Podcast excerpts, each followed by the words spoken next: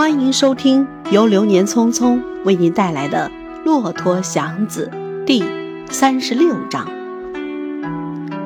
正在午后一点的时候，他又拉上了个买卖。这是一天里最热的时候，又赶上这一下里最热的一天。可是他决定去跑一趟。他不管太阳下是怎样的热。假若拉完这一趟而并不怎么样呢，那就证明自己的身子并没坏。谁若拉不下来这个买卖呢，那还有什么可说的？一个跟头栽死在那发着火的地上也好。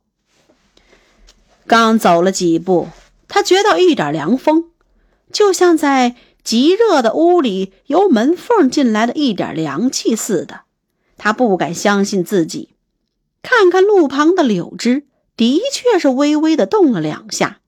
街上突然加多了人，铺户中的人争着往外跑，都攥着把蒲扇遮着头，四下里找。有风了，有了凉风，凉风下来了，大家几乎都要跳起来嚷着。路旁的柳树忽然变成了天使似的，传达着上天的消息。柳条动了。老天爷多赏点凉风吧！还是热，心里可镇定多了。凉风，即使是一点点儿，给了人们许多的希望。几阵凉风过去，阳光不那么强了，一阵风，一阵稍暗，仿佛有片飞沙在上面浮动似的。风忽然大起来。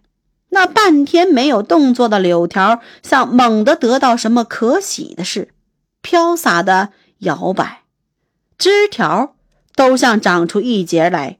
一阵风过去，天暗起来，灰尘全飞到半空，尘土落下一些，北边的天边见了墨似的乌云。祥子身上没了汗，向北边看了一眼，把车停住，上了雨布。他晓得夏天的雨是说来就来，不容功夫的。刚上好了雨布，又是一阵风，黑云似的已遮黑半边天。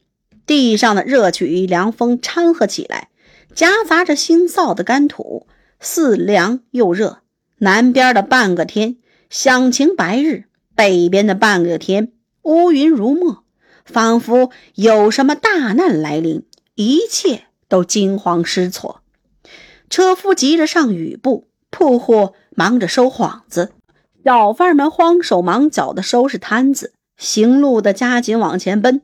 又一阵风，风过去，街上的幌子、小摊与行人仿佛都被风卷走了，全不见了，只剩下柳枝随着风狂舞。云还没铺满了天。地上已经很黑了，极亮极热的晴午忽然变成黑夜似的。风带着雨星，像在地上寻找什么似的，东一头西一头的乱撞。北边远处一个红闪，像把黑云掀开一块，露出一大片雪似的。风小了，可是利索有劲儿，使人颤抖。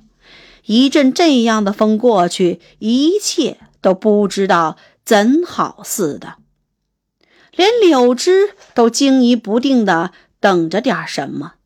又一个闪，正在头上，白亮亮的雨点儿紧跟着落了下来，极硬的砸起许多尘土，土里微带着雨气。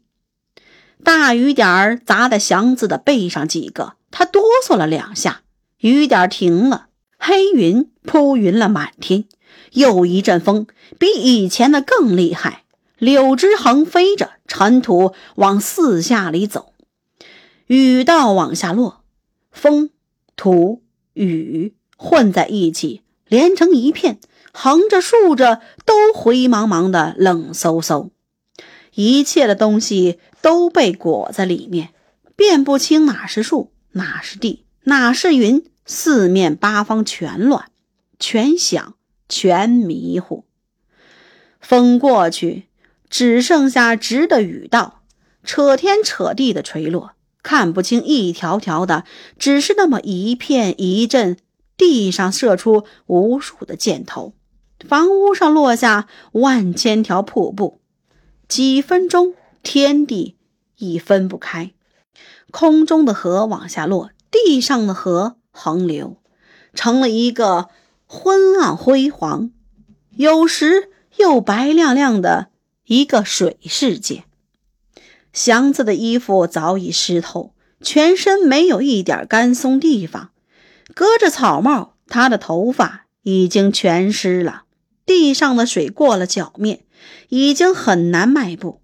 上面的雨直砸着他的头与背，横扫着他的脸，过着他的裆。他不能抬头，不能睁眼，不能呼吸，不能迈步。他要立定在水中，不知道哪里是路，不晓得前后左右都有什么。只觉得透凉的水往身上各处浇，他什么也不知道了，只心中茫茫的有点热气，耳旁有一片雨声。他要把车放下，但是不知道放在哪里好。想跑，水裹住他的腿，他就那么半死不活的低着头，一步一步的往前拽。坐车的仿佛死在了车上，一声不出的任着车夫在水里挣命。雨小了些，祥子微微的直了脊背，吐出一口气：“先生，避避雨再走吧。”“快走！你把我扔在这儿算什么回事？”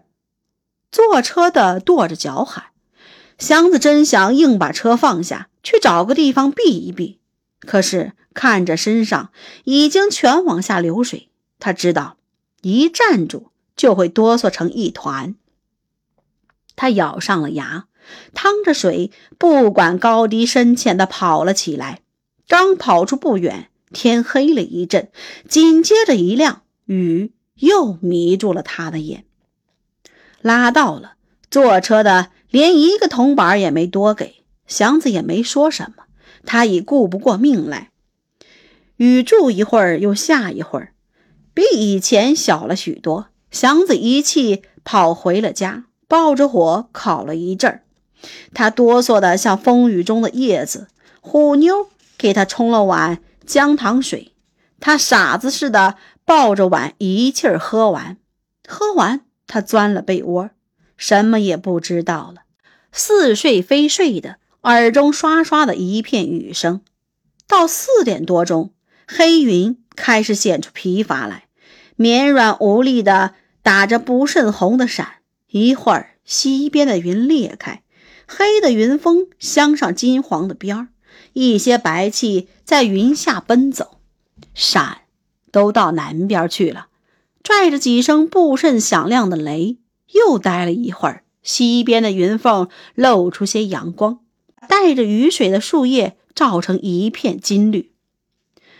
东边天上挂着一双七色的虹，两头插在黑云里。桥背顶着一块青天，虹不久消散了，天上已没有一块黑云。洗过了的蓝空与洗过了的一切，像有黑暗里刚出生的一个新的、清凉的、美丽的世界。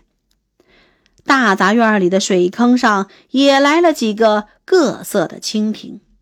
可是，除了孩子们赤着脚追逐那些蜻蜓，杂院里的人们并顾不得欣赏这雨后的晴天。小福子屋的后檐塌了一块儿，姐三个忙着把炕席接起来堵住窟窿。院墙塌了好几处，大家没工夫去管，只顾了收拾自己的屋里。有的台阶太矮，水已灌到屋中。大家七手八脚的拿着簸箕破碗往外淘水，有的倒了山墙，设法去填堵；有的屋顶漏得像个喷壶，把东西全淋湿，忙着往出搬运，放在炉旁去烤，或搁在窗台上去晒。在正下雨的时候，大家躲在那随时可以塌倒而把他们活埋了的屋中，把命交给了老天。雨后，他们算计着，收拾着那些损失。虽然大雨过后，一斤粮食也许落一个半铜子儿，可是他们的损失不是这个所能偿补的。他们花着房钱，可是永远没人来修补房子，除非他的无法再住人，才来一两个泥水匠，用些碎泥碎砖、稀松的堵彻上，预备着再塌。房钱交不上，全家便被撵出去，而且扣了东西。房子破，房子可以砸死人，没人管。他们那点钱只能租这样的屋子，破危险都活该。最大的损失是被雨水击病，他们连孩子带大人都一天到晚的在街上找生意。而夏天的暴雨随时能浇在他们的头上，他们都是卖力气挣钱的，老是一身热汗。而北方的暴雨是那么急，那么凉，有时夹着核桃大的冰雹，冰凉的雨点打在那开张着的汗毛眼上，至少教他们在炕上躺上一两天。孩子病了，没钱买药，一场雨。催高了田中的老玉米与高粱，可是也能浇死不少城中的贫苦儿女。大人们病了，就更了不得。雨后，诗人们吟诵着荷珠与霜红；穷人家，大人病了，便全家挨了饿。一场雨，也许多添几个妓女或小贼，多有些人下到监狱里去。大人病了。儿女们做贼做娼也比饿着强。雨下给富人，也下给穷人；下给义人，也下给不义的人。其实雨并不公道，因为下落在一个没有公道的世界上。祥子病了，大杂院里的病人不止他一个。